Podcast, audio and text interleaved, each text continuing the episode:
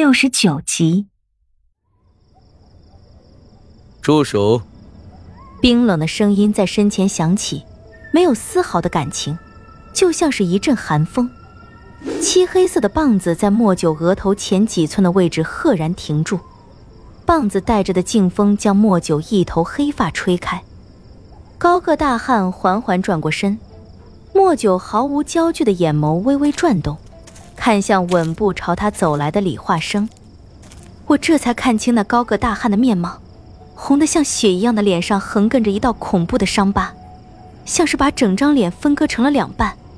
没有一根头发的脑袋上同样是血红色，看上去极为可怕。他将李化生上上下下打量了一遍，就像是打量蝼蚁一般的眼神。他就像是个巨人。我一向觉得李化生身材宽大。但跟这个大汉相比，显然不值一提。大汉的眼神落在了李化生手中的清明上，雕像一般僵硬的脸上裂开一丝阴冷的弧度，举起了棒子。叶宁，去找找管彤。哦，那你你当心点，这个傻大个好像不大好对付。我去了一眼枯坐在地上抱着冥帝的莫九，抽身去找管彤。刚一走。身后就传来了打斗声。林子不大，要找一个白衣如雪的轻氏佳人并非难事。在林子了绕了一圈，竟在莫九身后不过十丈的地方发现了他。这也不能怪我眼神不好，只是莫九身后是一块洼地，而管彤就在洼地的底端，刚好是个视线看不到的地方。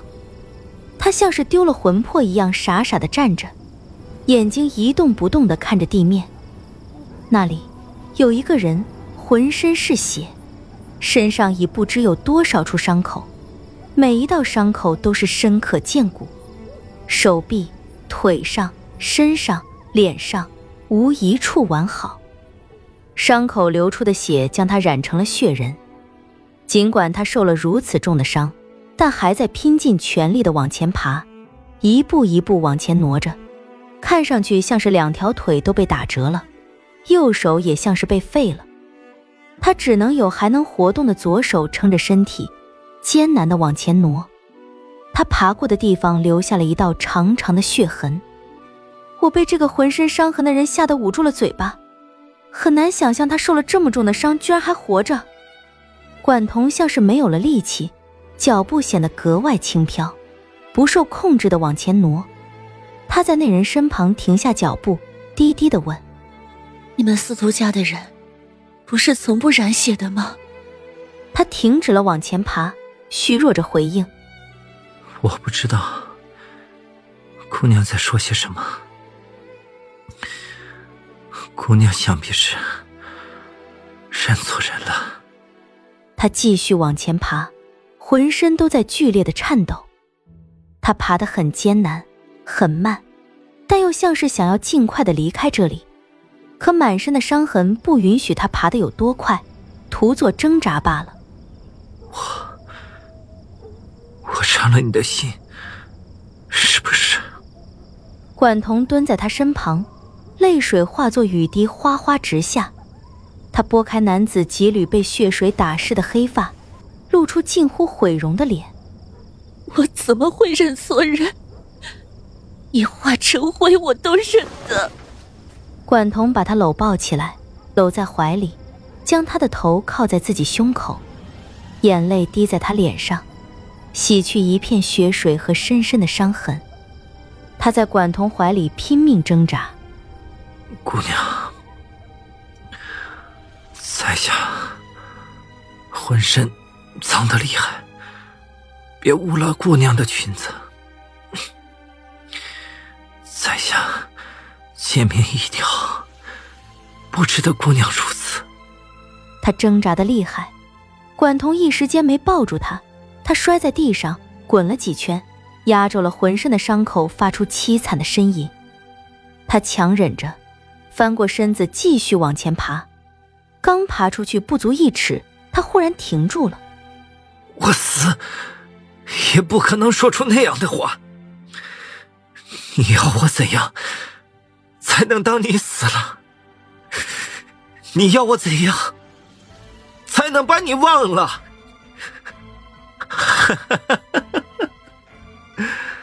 想我司徒风浪荡一世，却变得这般模样。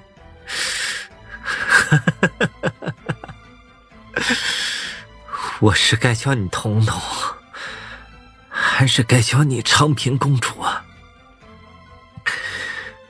我爱的人是天下少有的美人，是个琴棋书画无一不精、无一不通的奇女子，是个心怀万千百姓的好人。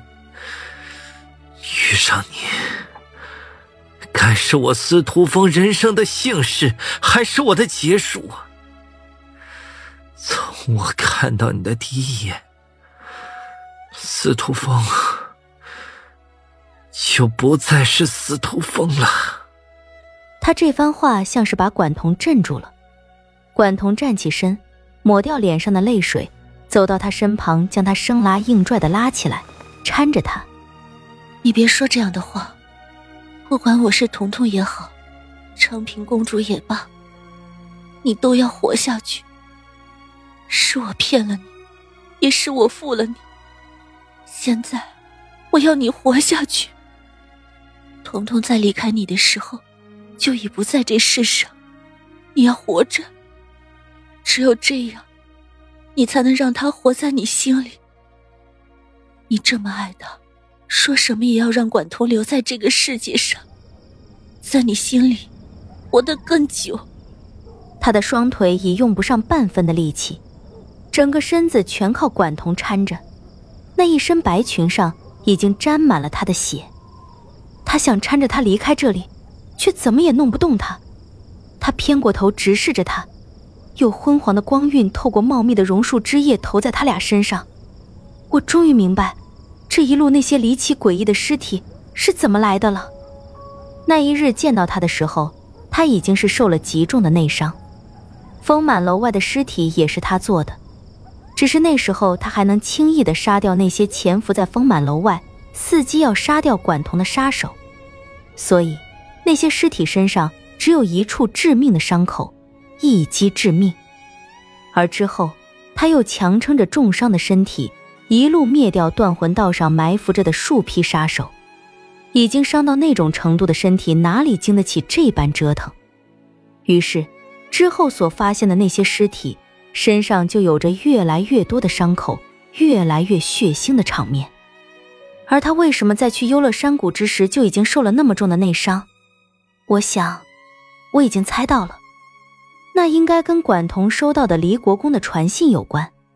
齐国公被人行刺，这个人应该也是他了，就是这个此时他紧紧搀着的司徒风。脑中所有的疑惑都被解开，却什么心情也没有。管彤搀着司徒风，几乎是拖着把他拖走。他身子娇弱，而司徒风身材却很高大，他拖得很吃力。而司徒风也不安分，并不老老实实的给管彤搀着，一双腿、一只右手都不能用了，还要挣扎。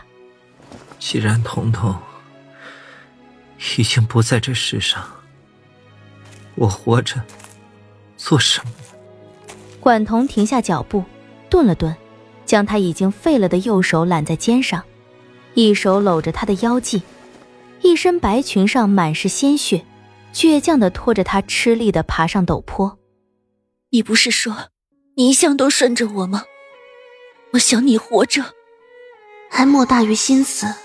司徒风的心已经死了，而这颗死了的心里还满满装着彤彤。管彤的心也死了。他说：“最好像个行尸走肉般活着。”他一边这样要求自己，一边也如此要求着司徒风。他想让彤彤活在他心里，带着那无法实现的美好愿望，像个死人一样活着。我知道，他觉得无论如何，只要活着就好，不管他以后在齐国过得怎样，只要司徒风活着，彤彤也就活着，纵然活得像个死人一样。但也总比真正的死人要好。